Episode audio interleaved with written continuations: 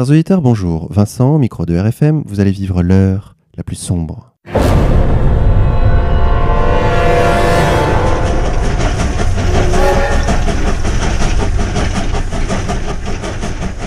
Chers auditeurs, pour cette 47e émission, nous avons le plaisir de recevoir Marc Laudeloup, éditeur et critique littéraire. Monsieur Laudeloup, bonjour à vous. Bonjour. Merci d'avoir accepté notre invitation. L'essentiel de votre travail est consacré à la promotion de l'œuvre de Louis-Ferdinand Détouche, dit Céline, dont, disons-le, vous êtes considéré dans les milieux littéraires comme un spécialiste. Oui, enfin, euh, il y a beaucoup de spécialistes. euh, je fais partie du nombre, on va dire. Vous êtes toutefois le fondateur de la revue célinienne en 1979, puis du bulletin célinien en 1981, qui est devenu un mensuel en 1983. Aujourd'hui, donc, nous allons parler de cet immense auteur du XXe siècle qui, aujourd'hui encore, fait polémique. Pour parler de ce sujet, chers auditeurs, je me trouve accompagné de mon co-animateur Xavier. Xavier, bonjour à toi. Bonjour à tous. Monsieur Laudeloup, vous êtes un spécialiste de Céline, comme je le disais en introduction. Pourquoi Céline? Mais parce que c'est un immense écrivain. Vous savez, on a souvent dit il quelques, enfin, au début du XXe siècle, on disait que Gide était le contemporain capital. Euh, L'étoile de Gide a beaucoup pâli. En revanche, j'aurais tendance à dire que le contemporain, le contemporain capital, c'est euh, Céline. C'est une œuvre considérable.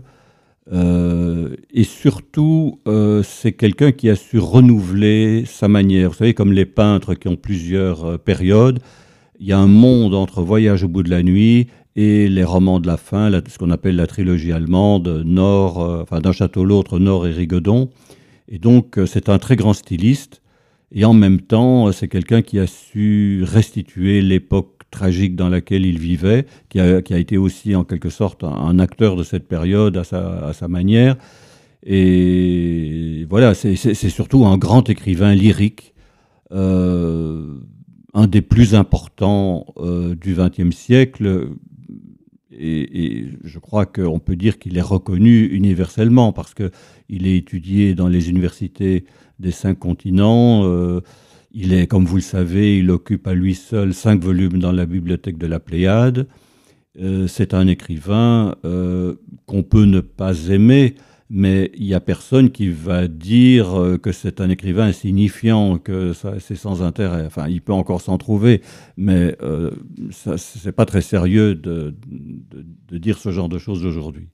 En revanche, il est controversé pour son antisémitisme et aussi pour son attitude euh, sous l'occupation, euh, car ce n'est pas un secret, il était, même si ça a été contesté par des Céliniens qui pendant tout un temps ont eu, si vous voulez, ce réflexe de vouloir défendre à tout prix leur auteur, il est clair que Céline était favorable euh, aux forces de l'Axe, enfin qu'il souhaitait la victoire de l'Axe, et euh, il n'a pas mis une sourdine non plus à, ce qu'il appelait son racisme, parce que sous l'occupation, il parle beaucoup plus de racisme que d'antisémitisme.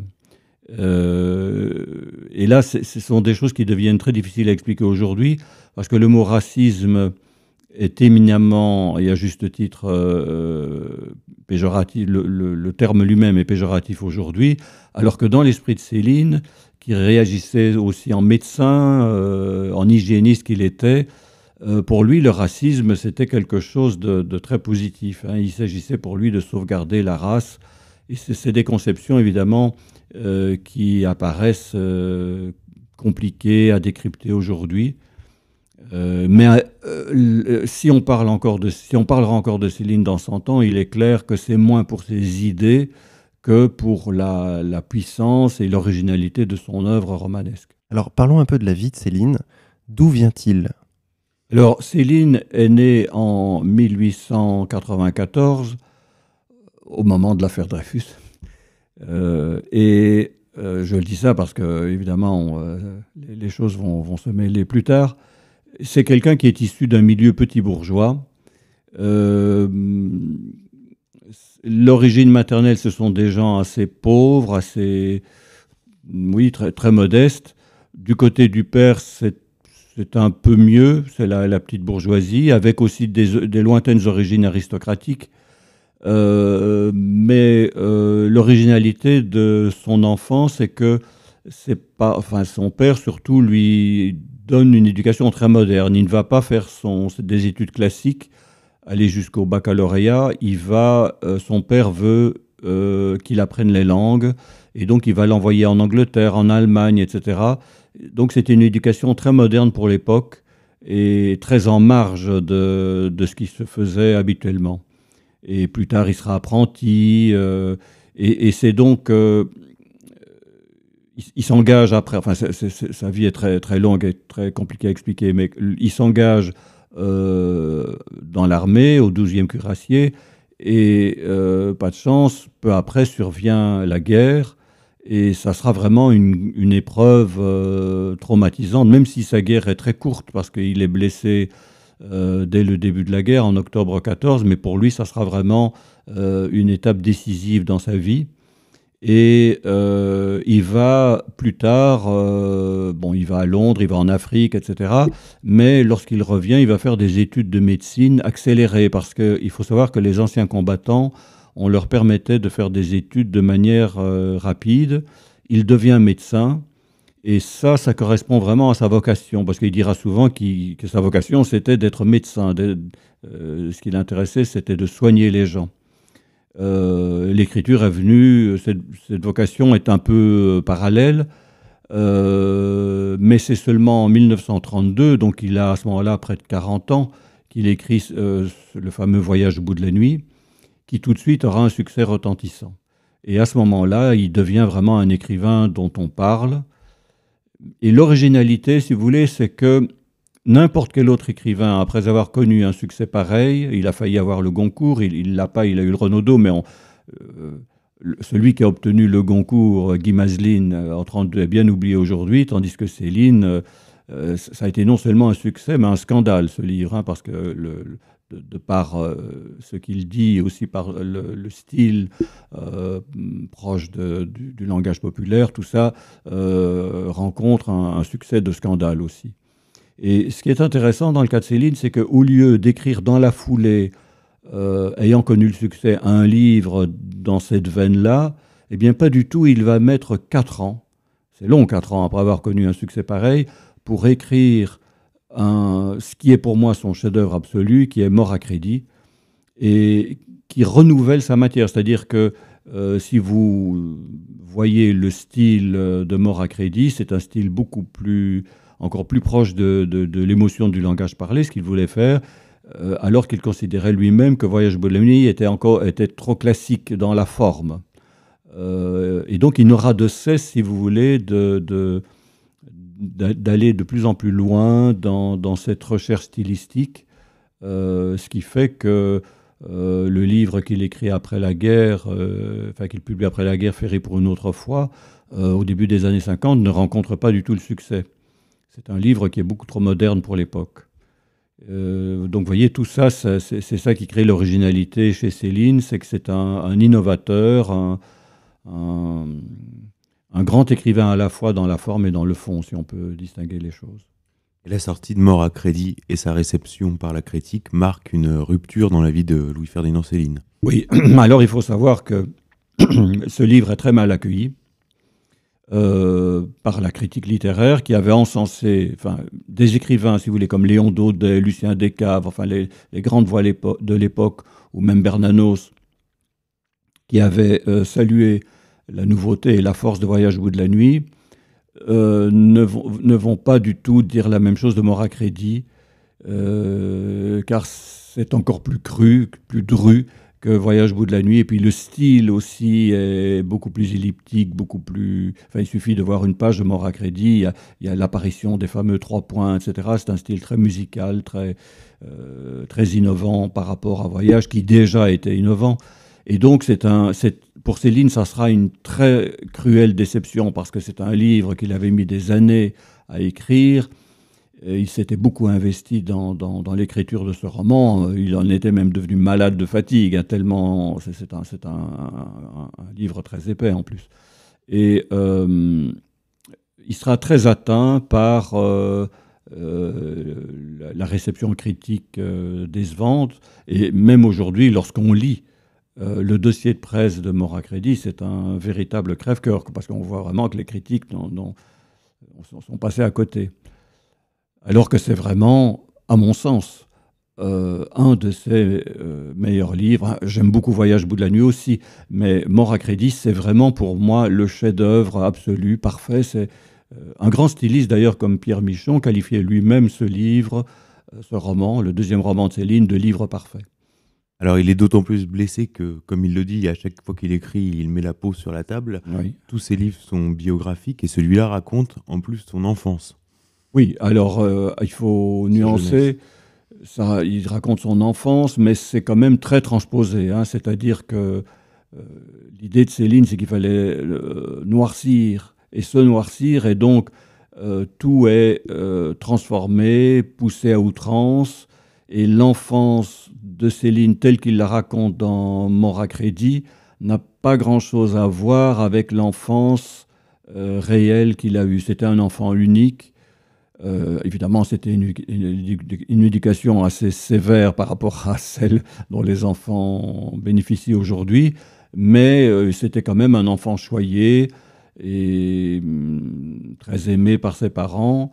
Et l'enfance qu'il a eue n'était pas aussi euh, miséreuse que celle qu'il a eue, et les, parents qu'il décrit ne correspondent pas non plus à la réalité. Euh, mais bon, ça c'est le génie de, l'écrivain, c'est de, transformer la réalité. Hein. ça, n'aurait pas eu beaucoup d'intérêt de restituer son enfance telle, telle qu'elle s'est passée. Alors revenons à la réception euh, critique de, Mort à crédit, qui va déclencher la, on peut le dire, la fureur de Louis-Ferdinand Céline et marquer une rupture définitive. Une rupture avec la critique, en tout cas. Et alors, on le voit dans euh, Bagatelle pour un massacre, qui est son deuxième pamphlet, parce qu'avant, il y a, il a Mea culpa. Il faut savoir que. là, je fais une petite parenthèse. Euh, à l'époque, euh, parce que Voyage au bout de la nuit a été traduit en russe, mais à l'époque, l'Union soviétique ne versait pas des droits d'auteur. On pouvait dépenser ces droits d'auteur sur place uniquement. Et donc Céline, euh, qui n'avait pas forcément des idées préconçues, va en Union soviétique et, voit vraiment à, quoi correspond le régime. Et lorsqu'il revient euh, en France, il écrit un libelle qui s'appelle Mea culpa, euh, qui est très féroce, non seulement à l'égard de l'Union soviétique, mais aussi à l'égard du communisme. et c'est aussi une critique de, de l'espèce humaine en tant que telle, avec tous ses fourvoiements, etc. Euh, et en 1937, il écrit Bagatelle pour un massacre, qui est un livre essentiellement à but pacifiste. Il sent une guerre venir et veut absolument éviter un nouveau conflit mondial, d'autant qu'il pressent que c'est évidemment un conflit qui va de nouveau opposer l'Allemagne à la France. Il considère que c'est une guerre fratricide. Euh, il y a ça dans Bagatelle. Il y a aussi, alors il considère, c'est aussi un, livre antisémite, bien entendu. Il s'attaque aux juifs qu'il considère euh, comme euh, nocifs à l'époque, à la fois dans l'approche de la guerre et il y a aussi un manifeste littéraire. Parce que Céline répond aussi. C'est un livre très riche hein, et très, très complexe, Bagatelle pour un massacre. Et le massacre, je précise que le massacre, c'est celui des Français, hein, parce que c'est un titre qui a souvent été pris à contresens. Euh, D'ailleurs, la bande de, de, Bagatelle pour un massacre, c'était pour bien rire dans les tranchées. Donc, en fait, euh, il, prévoit euh, un nouveau conflit euh, franco-allemand avec des, milliers de morts français, parce que ce sont les Français, évidemment, qui l'intéressent surtout il n'a pas tout à fait eu tort, puisque vous savez que la, fameuse guerre de 1940, qui a été très courte pour les, Français, c'est ce qu'on appelait la drôle de guerre. Enfin, la drôle de guerre, c'est aussi ce qui précède le conflit lui-même. Enfin bon, cette 1940 a quand même eu comme conséquence plus de 100 000 morts français. Euh, donc Céline prévoit tout ça, mais il y a aussi un manifeste littéraire, c'est-à-dire que comme il n'a pas été compris par la critique avec mort à crédit, il y a toute une part du livre où il explique euh, ce qu'il a voulu faire, en gros, c'est transposer l'émotion du langage parlé dans la langue écrite, et il, se veut en quelque sorte le, héros, euh, RAUT, je veux dire, à la fin, de, cette manière d'écrire, de cette sensibilité, et il critique les écrivains qui, d'après lui, sont, tout à fait à côté de la plaque et, ne travaille dans un sens qui, n'a plus beaucoup d'intérêt. Hein. Il considère qu'il faut, il faut apporter quelque chose de neuf dans la littérature, et c'est ce qu'il fait merveilleusement d'ailleurs. Ce livre est un succès à l'époque? Oui, Bagatelle pour un massacre est un succès, mort à crédit aussi d'ailleurs, hein, parce que mais c'est pas un succès comparable à Voyage au bout de la nuit. Euh, mais mort à crédit se vend très bien, c'est la critique qui, le descend. Bagatelle pour un massacre est un grand, est un grand succès aussi, parce que c'est aussi euh, tout aussi euh, révoltant qu'il puisse paraître aujourd'hui, c'est aussi un grand livre sur le plan stylistique, parce que Céline est non seulement un grand romancier, mais c'est aussi un grand pamphlétaire. Alors même si on n'est pas d'accord euh, avec euh, les, outrances qu'il déploie dans ce livre, on ne peut pas dire que c'est un pamphlétaire médiocre. Hein. Il, est, grandiose, y compris dans, le pamphlet. C'est d'ailleurs un compatriote à, moi, Charles Plissnier, un écrivain qui était connu à l'époque, qui a dit, c'est un, sa formule, c'était un livre génial et malfaisant, ou une formule de, ce genre, pour bien montrer que euh, c'était ce livre-là en particulier était un, grand livre. D'ailleurs, il, est euh, euh, accueilli par la critique globalement d'une manière assez favorable et surtout pas du tout avec la réception critique que l'on peut rétrospectivement imaginer. Euh, les deux exemples qu'on peut donner, c'est par exemple le canard enchaîné. À l'époque, c'est un article de Jules Rivet, qui est un, anarchiste, un libertaire. Il écrit un article dithyrambique dans le canard enchaîné, à propos de Bagatelle pour un massacre, ce qui est difficile à concevoir aujourd'hui.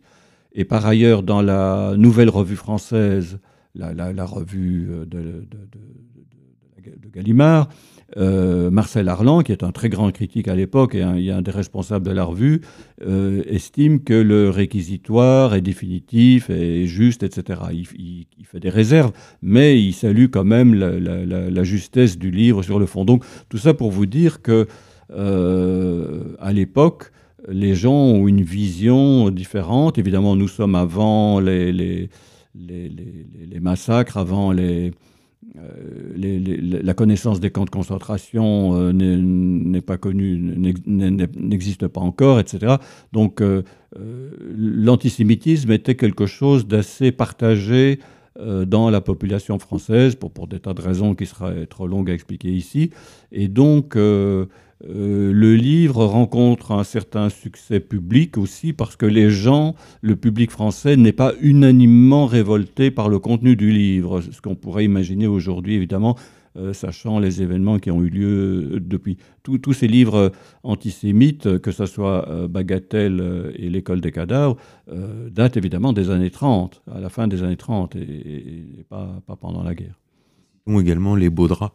Alors Les Baudras, c'est un livre qu'il écrit au tout début de l'occupation. Euh, il écrit ça après la défaite. C'est un livre qui paraît au début de l'année 1941. Et en, les Baudras, ben, ça veut tout dire. C'est voyez, voyez en quelque sorte euh, les Baudras dans lesquels nous sommes, euh, sous-entendu alors que je vous avais bien prévenu de ce qui pouvait arriver. Et en même temps, c'est aussi un livre très optimiste parce qu'il vient, parce qu'on dit souvent que Céline est un nihiliste, euh, quelqu'un de désespéré, mais dans Bagatelle pour un massacre, il vient avec un programme de rénovation. Il a des idées sur l'éducation, sur le travail, sur euh, l'organisation de la société. Et à partir du moment où on propose des choses, ben, c'est qu'on n'est pas euh, complètement désespéré. Et puis c'est surtout très drôle. Alors c'est un livre très drôle. Évidemment, il y a des passages qui sont difficiles à lire, à lire aujourd'hui parce que euh, il ne met pas une, sourdine à son antisémitisme. Le problème, c'est que la donne a changé. C'est que euh, tenir des propos antisémites alors que les Allemands tiennent le haut du pavé, ça n'a évidemment pas la même répercussion que écrire ça euh, dans les années 30. Mais il y a aussi de, belles pages littéraires. Par exemple, j'en parle dans le dernier bulletin célinien, l'épilogue des Baudras, c'est euh, c'est quelque chose, ce sont des pages euh, euh, merveilleuses, hein, c'est du très grand Céline. Donc vous voyez, ce qui est compliqué avec Céline, c'est que les pamphlets, à part l'école des cadavres, qui est, qui est, un livre sur le plan stylistique moins intéressant, nettement moins intéressant, même s'il y a des, néologismes intéressants pour les spécialistes, mais je veux dire, c'est un livre écrit en, de manière urgente et qui n'a pas l'attrait littéraire de Bagatelle et de et, des beaux draps. le problème, c'est, si vous voulez, que tout serait beaucoup plus simple si on avait un grand Céline qui serait le Céline romancier, et alors euh, le Céline euh, pamphlétaire, où ça serait une œuvre euh, mineure, sans intérêt, et à ce moment-là, on, pourrait dire, ben voilà, il y a le grand Céline et, le Céline médiocre. Malheureusement, Bagatelle est un grand livre. Je dis malheureusement parce que ça serait beaucoup plus simple. Si vous voulez, on a l'exemple de Marcel Jouandeau. Je ne sais pas si vous connaissez un peu l'œuvre de Marcel Jouandeau. Lui-même était antisémite avant la guerre. Il a écrit un livre, en fait c'est un recueil, je crois, d'articles qui était paru dans l'Action française, un recueil d'articles qui s'appelle Le péril juif. Ben, vous enlevez le péril juif à l'œuvre de Marcel Jourdaud et c'est pas une grande perte, je veux dire. Tandis que Céline, l'œuvre de Céline forme un tout euh, et on ne peut pas euh, faire l'impasse sur ces livres-là. Donc justement, vous inscrivez en faux contre euh, cette théorie euh, des milieux universitaires généralement répandus selon laquelle il y aurait deux Céline, le génie romancier et l'affreux pamphlétaire.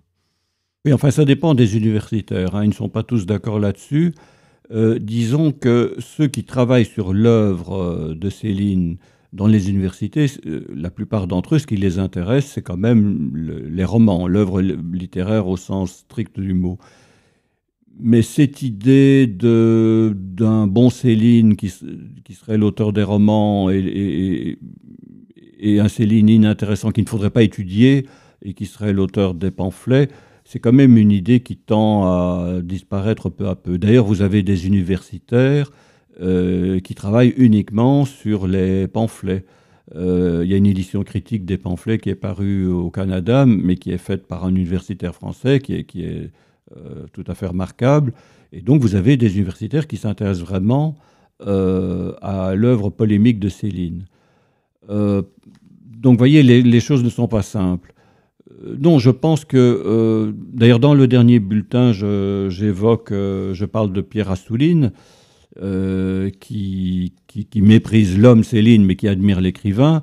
Et il dit lui-même, c'est la phrase qu'il utilise, je vais essayer de vous la retrouver, il dit, euh, voilà, euh, un écrivain est un bloc, il n'y a rien à jeter, donc il faut considérer l'œuvre de Céline dans sa totalité.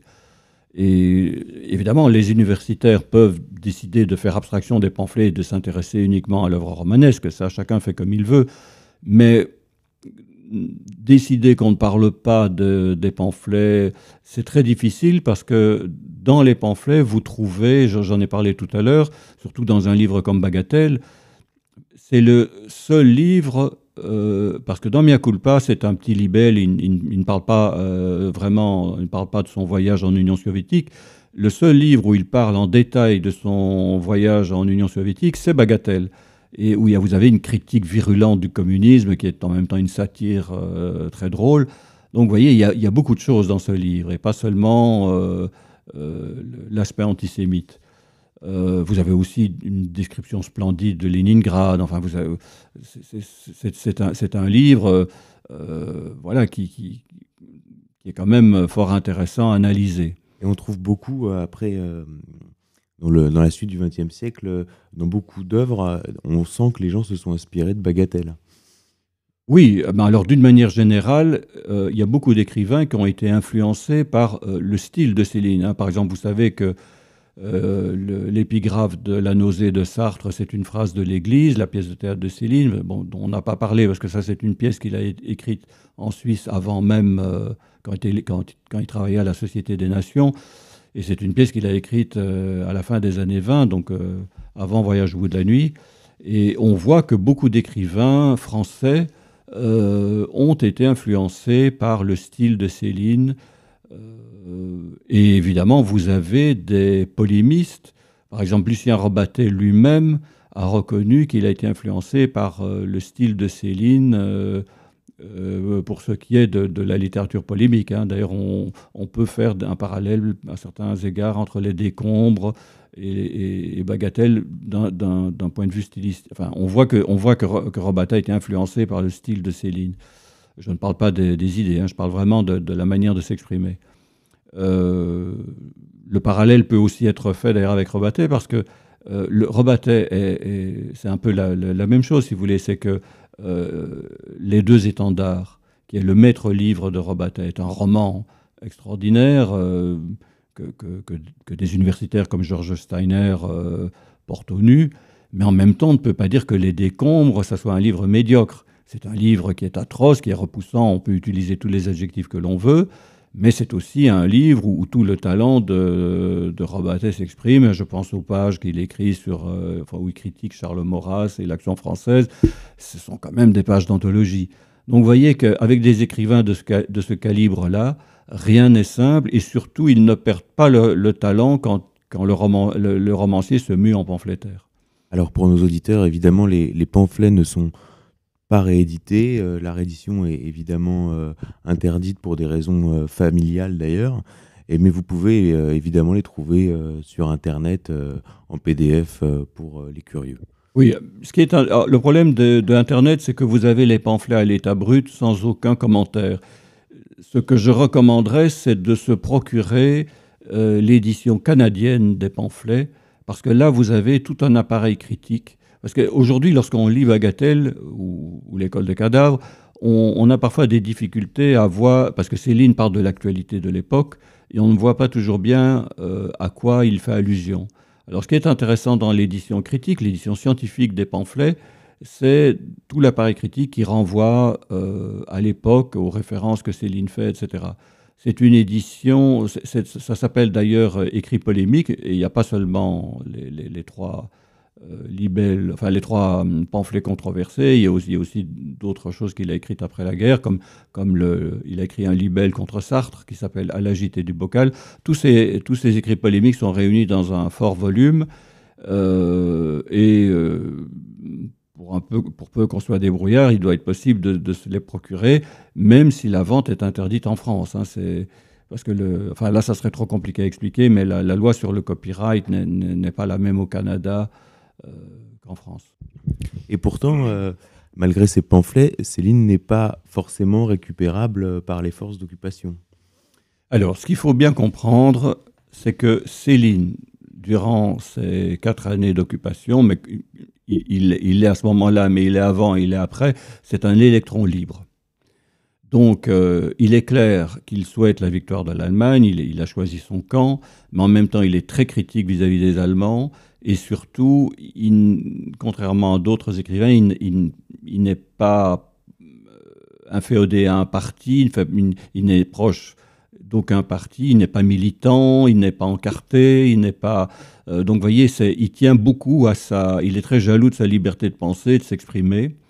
Et donc, euh, c'est vraiment, encore une fois, l'expression qui lui correspond le mieux, c'est électron libre.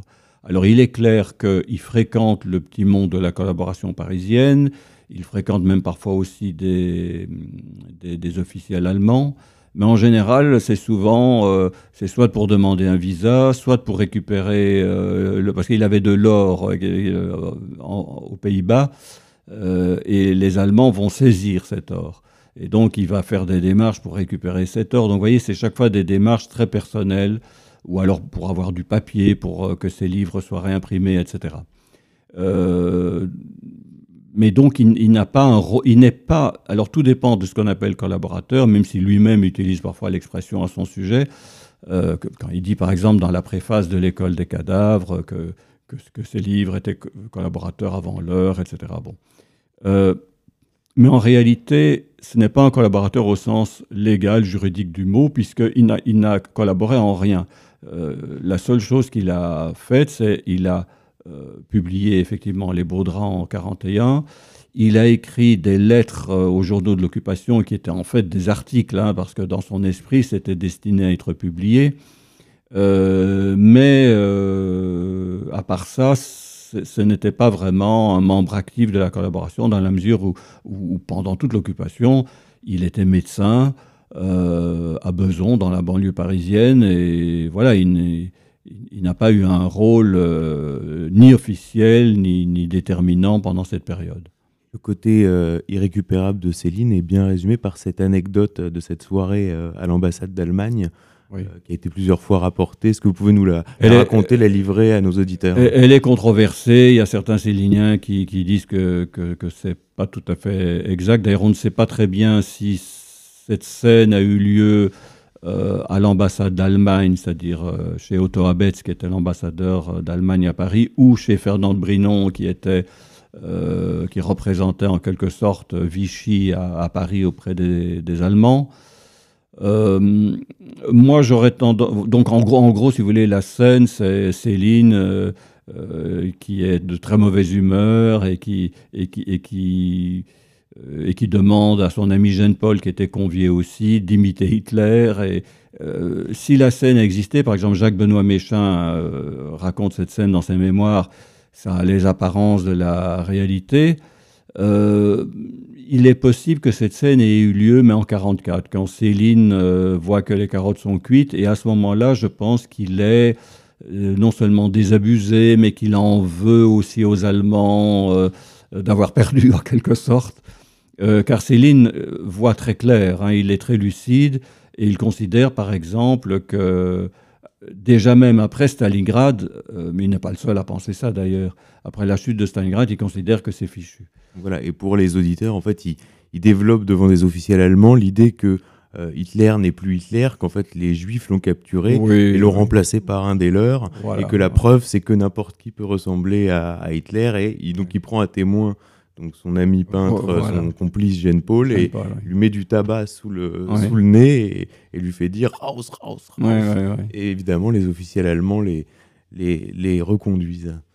Oui. Alors euh, tout ça, tout ça, on n'a pas l'assurance que, que, ça soit, que ça se soit passé exactement comme ça. Euh, mais bon, il n'est il, pas impossible, effectivement, parce que Céline, Céline avait une, une, une comment dirais-je, il, avait une certaine audace d'expression, hein, et il était capable, dans un salon parisien ou, ailleurs, de, dire franchement ce qu'il pensait. Et quand il voit euh, si, l'épisode se situe effectivement en 44, quand il, quand il voit la situation euh, s'envenimer, il est fort possible qu'il brûle ses derniers vaisseaux et qu'il dise franchement ce qu'il pense, d'autant qu'il bénéficie quand même euh, d'un statut auprès des, officiels allemands. Céline, c'est pas n'importe qui. Il a, il, a, il a un peu, c'est un écrivain reconnu voilà, c'est un peu le, pape de l'antisémitisme, en même temps le une sorte de prophète euh, politique, puisque c'est lui qui a prévu euh, la défaite de la France. Et, donc voilà, il a un statut un peu à part. Mais euh, bon, cette anecdote est tout de même sujette à caution. On, ne sait pas exactement à quelle époque ça a eu lieu, ou quel était le lieu même où ça, où ça s'est passé le, surtout qu'il y a plusieurs versions contradictoires, enfin tout ça. Mais, mais c'est vrai que Céline est un personnage très, très libre, hein, très, très libre dans son expression, et il, était tout à fait capable de, de, sortir ce genre de choses. Hein, et vient la fin de la guerre, l'épuration, hmm. son éditeur est tué, et Céline fuit. Alors, Céline, enfin, son éditeur est tué après, mais je veux dire, euh, oui, Céline s'en va euh, peu après le débarquement, il s'en va en juin 1944, et lui, son désir, c'est de euh, gagner le Danemark, où il avait aussi placé une partie de ses économies. Et le problème, c'est qu'on ne gagne pas le Danemark comme ça, donc en tout cas, il sent très bien que s'il reste en France, ça va être très mauvais pour lui. Et donc, euh, il gagne d'abord Baden-Baden, euh, puis il va à Sigmaringen où se trouve la colonie française, et de là, il arrivera euh, au Danemark. Alors le problème, c'est qu'au Danemark, il sera arrêté parce que la France demande son extradition. Les Danois refusent tout de même de l'extrader, mais le mettent quand même en prison. Il fera 18 mois de détention. Euh, mais d'une certaine façon, on peut dire que le Danemark lui a sauvé la vie, parce que si le Danemark l'avait extradé en 1945, euh, il est possible qu'il ait été exécuté comme d'autres écrivains de cette à cette époque. En fait, tout dépend de l'époque où on est jugé. Hein. Brasillac est jugé très tôt, euh, en février 1945, donc voilà, il est flingué, et d'une certaine façon, il sauve Robatet et Cousteau, qui sont jugés beaucoup plus tard. Et l'exemple de Brasillac a quand même laissé quelques morts à certains. Euh, donc bref, Céline euh, reste au Danemark après en liberté surveillée et revient en France en 1951. Il lui reste dix ans à vivre et il va, il va écrire, il va vraiment se tuer à la tâche parce que c'est un travail qui demande. il travaille beaucoup, il rature. C'est un travail épuisant que ce travail d'écriture célinienne. Et il va donner ses derniers romans. Alors, au début, ça n'a aucun succès. Ferry pour une autre fois et Normance n'ont aucun succès, ni critique ni public. Et c'est seulement avec D'un château l'autre qui renoue avec le succès, le succès critique et un certain succès public. Mais le tirage n'a vraiment rien à voir avec les tirages d'avant-guerre. Hein. C'est honorable sans plus. Euh, et donc il donne à ce moment-là un autre chef-d'œuvre qui est D'un château l'autre, où il raconte Sigmaringen, où il, où il dépeint ce petit monde de la collaboration en exil. Puis il y a Nord, alors c'est tout le périple en Allemagne, Nord Rigaudon, où il parle de l'Allemagne, du Danemark, etc. Et là, il, a un sujet qui est vraiment à sa mesure, hein, tout, le côté apocalyptique. Euh, euh, c'est vraiment un sujet pour Céline. Euh, et bon, ce sont, ce sont des livres qui ont inspiré des cinéastes. Enfin, il y a beaucoup de cinéastes qui ont voulu euh, mettre par exemple d'un château l'autre à l'écran, mais jusqu'à présent, il n'y a aucun cinéaste qui a réussi à mettre une œuvre de Céline à l'écran. Pendant toute cette fin de vie qu'il va passer à, Meudon avec euh, Lucette, Céline va quand même recevoir des journalistes, va être, va en quelque sorte devenir un objet de curiosité. Oui, parce que ça tient aussi à son accoutrement, c'est-à-dire que à l'époque, Céline se laisse un petit peu aller sur le plan vestimentaire et, euh, c'est un personnage qui devient assez pittoresque à photographier, et puis ses interviews sont, sont, assez vives de ton, etc. Mais euh, il reçoit finalement pas tellement de journalistes, euh, somme toute, en 10 ans, c'est pas énorme. Et par exemple, il n'existe que trois interviews filmées de Céline, ce qui est quand même peu.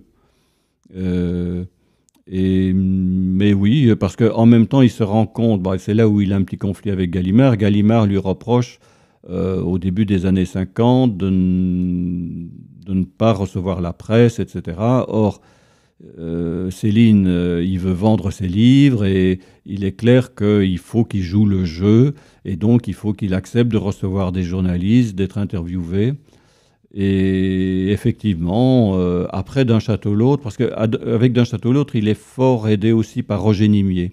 Roger Nimier qui à ce moment-là travaille chez Gallimard.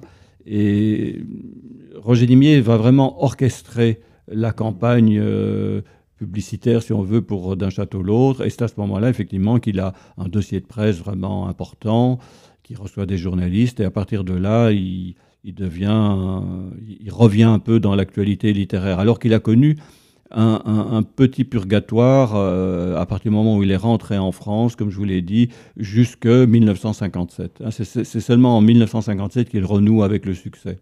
Et les hussards, vous pensez donc ont, joué un rôle dans cette... Euh, pas, les hussards, Roger Nimier. Euh, Antoine Blondin l'aimait bien, mais il n'avait pas un rôle vraiment actif dans la presse.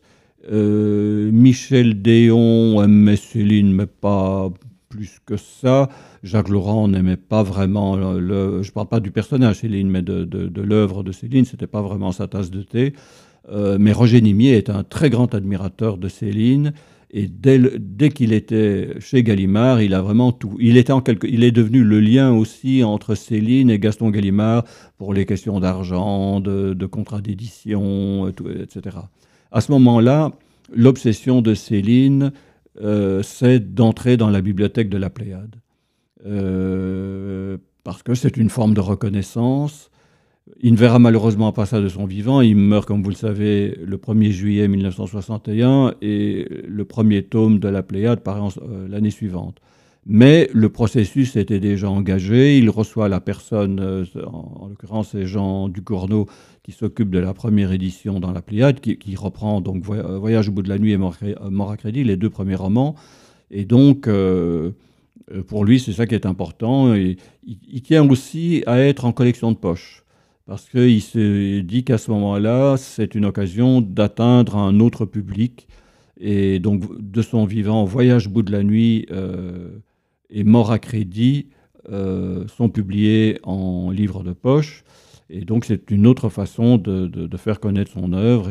Euh, et, Céline est très attentif à la fois à l'aspect pécuniaire, il est très rude en affaires. Vous savez qu'il avait par exemple exigé d'obtenir 18% de, de, pourcentage donc de, la vente de ses livres, alors qu'en général, un auteur touche 10% ou 12%, enfin ça dépend des tirages. Euh, lui, il était très exigeant. Il était très exigeant à l'époque avec euh, son premier éditeur qui était Robert de Noël, et il le sera aussi avec Gaston Gallimard. Et c'est ce que lui reprochait, alors, euh, sur le côté Pléiade, sur le côté. C'est ce que lui reprochait Maurice Bardèche en disant que c'était une diva. Oui, alors Maurice Bardèche trouvait qu'un grand écrivain ne devait pas se préoccuper de ce genre de choses. Euh, mais non, pour Céline, c'était très important, surtout que euh, la bibliothèque de la Pléiade avait à, ce moment-là un prestige peut-être encore plus important euh, qu'aujourd'hui, d'autant que des écrivains vivants qui entraient dans la Pléiade, des écrivains français vivants qui entraient dans la Pléiade, il n'y en avait pas énormément. Je crois qu'il y avait Monterland, je crois, et peut-être Malraux. Et encore, je ne suis pas sûr que Malraux c'était. Oui, Malraux, certainement. Malraux, Monterland, mais à l'époque, euh, euh, la Pléiade, c'était important. Et puis surtout, c'était pas galvaudé. Quand vous voyez aujourd'hui que Jean d'Ormesson est dans la Pléiade, ça, ça, laisse songeur, évidemment. Mais, euh, mais Bardèche,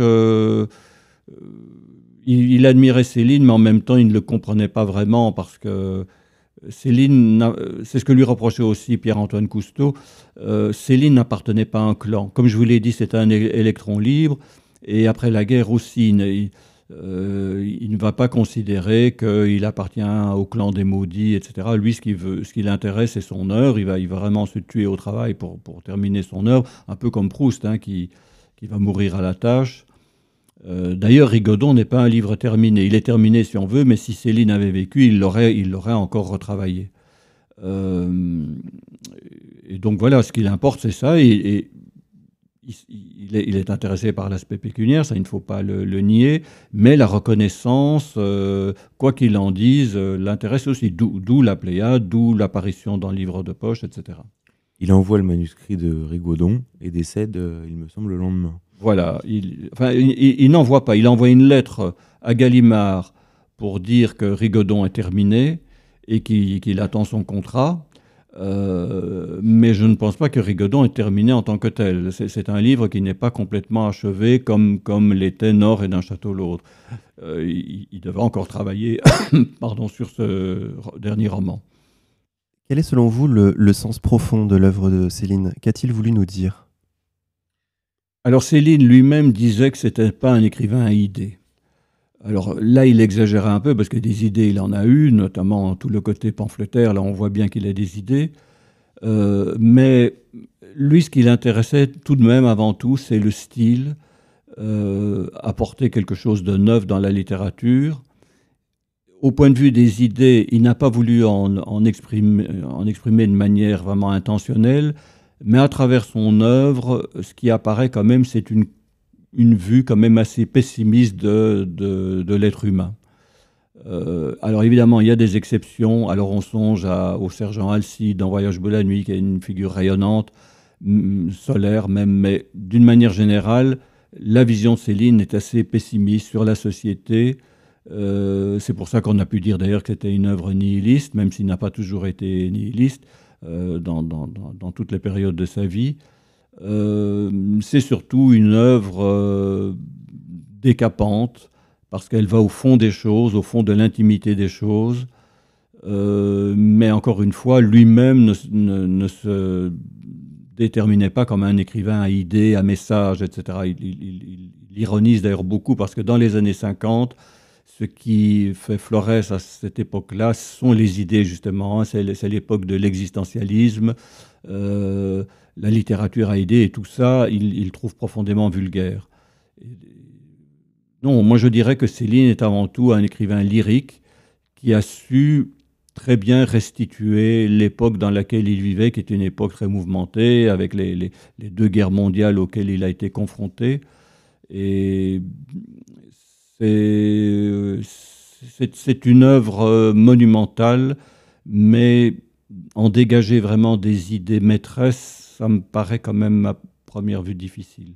Dès qu'au bout de la nuit, il y a la nuit? Oui, c'est un titre assez pessimiste. Hein. c'est Voyage au bout, au bout du désespoir, d'une certaine lucidité euh, terrible, parce qu'il il, voit les êtres humains tels qu'ils sont. Et euh,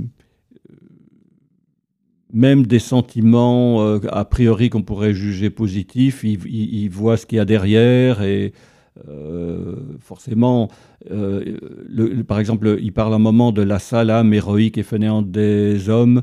Il y a ce côté très lucide quant à la condition humaine.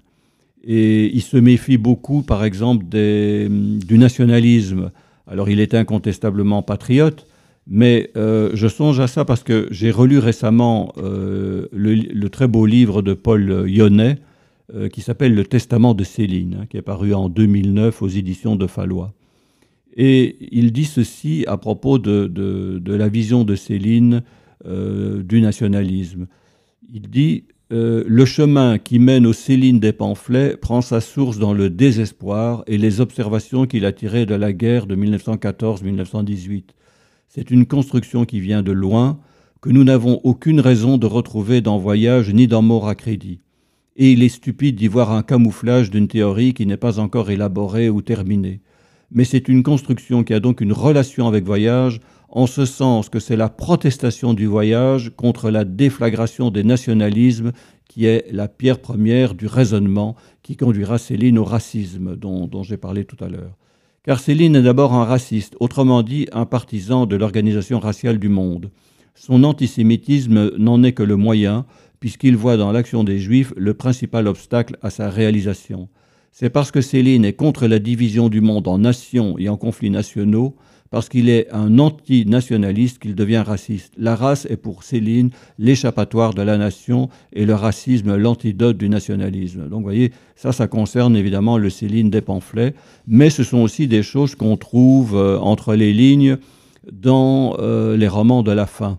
C'est la raison pour laquelle il est très difficile de, dire euh, le bon Céline, celui des romans, parce que si vous lisez attentivement les romans, notamment les romans de la fin, vous voyez les idées de Céline qui remontent parfois à la surface, euh, de manière parfois humoristique, dérisoire, etc. Mais Céline n'a pas beaucoup changé d'idée avec tout de même un bémol, c'est que, alors là on songe aussi au Robatet qui, qui, au moment de la guerre des six jours est en admiration devant Israël, et Moshe Dayan, hein, vous, vous, connaissez cette histoire, eh bien Céline lui-même a une grande admiration pour euh, les constructeurs, les fondateurs de l'État d'Israël. Il, va dire par exemple du bien de Ben Gourion, etc.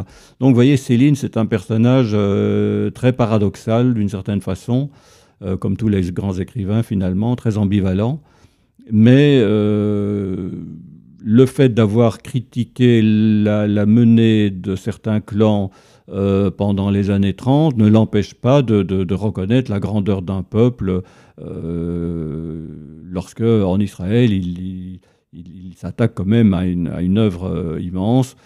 Euh, même si c'est au détriment d'un autre peuple. Euh, voilà, ça, c'est toutes les contradictions de l'époque. Mais donc, vous voyez, chez, Céline, il y, a, tout ça aussi. Donc, euh, quand on écrit, la, par exemple, la biographie de Céline, ce qui est très compliqué, c'est qu'on a à peine dit une chose qu'il faut dire son contraire. En fait, Céline est un personnage très, très ambivalent, très, très, très complexe. Alors, Céline est un auteur qui est, disons-le, difficile à appréhender, tant son œuvre est immense pour les auditeurs qui ne l'auraient pas lu, qui voudraient lire Céline, par quelle œuvre recommanderiez-vous de, commencer? L'œuvre euh, la plus accessible, c'est tout de même Voyage au bout de la nuit. Alors moi, je conseillerais de lire d'abord Voyage au bout de la nuit, euh, et puis euh, dans la foulée, Mort à crédit, qui est le, livre sur l'enfance de Céline, qui, est un très grand livre aussi. Mais sans doute, Voyage au bout de la nuit est l'œuvre la, la, plus facile à lire pour quelqu'un qui n'aurait jamais lu Céline. Mais après avoir lu Voyage au bout de la nuit, il faut surtout pas en rester là parce que euh, ce n'est qu'un aspect de, l'œuvre de Céline. Et, comme je le disais tout à l'heure, Céline a beaucoup renouvelé sa manière, vous savez, un peu comme les peintres, comme je disais, qui, ont, plusieurs euh, périodes. Et il y a un autre livre qui est euh, aussi très, très drôle et qui, est un très très grand livre, c'est d'un château l'autre, mais qui est peut-être un peu plus difficile d'accès dans la mesure où il faut avoir quand même des connaissances historiques, il faut savoir euh, avoir des connaissances sur le, le, Pétain, Vichy, l'exil des, des, collabos euh, en Allemagne, à Sigmaringen, etc. Mais enfin, euh, ça peut se lire aussi, même si on n'a pas toutes les connaissances historiques, ça peut se lire quand même aussi de, de façon agréable et pas trop compliquée.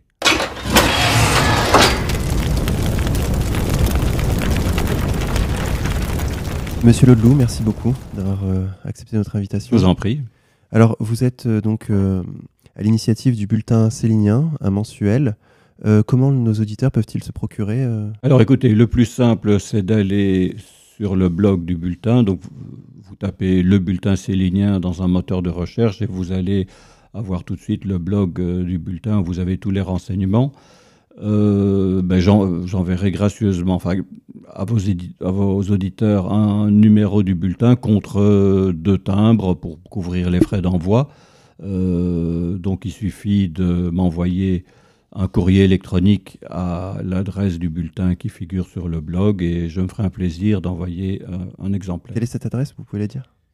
Alors, l'adresse électronique du bulletin, c'est bulletin LFC, LFC donc comme Louis-Ferdinand Céline, arrobase euh, gmail.com.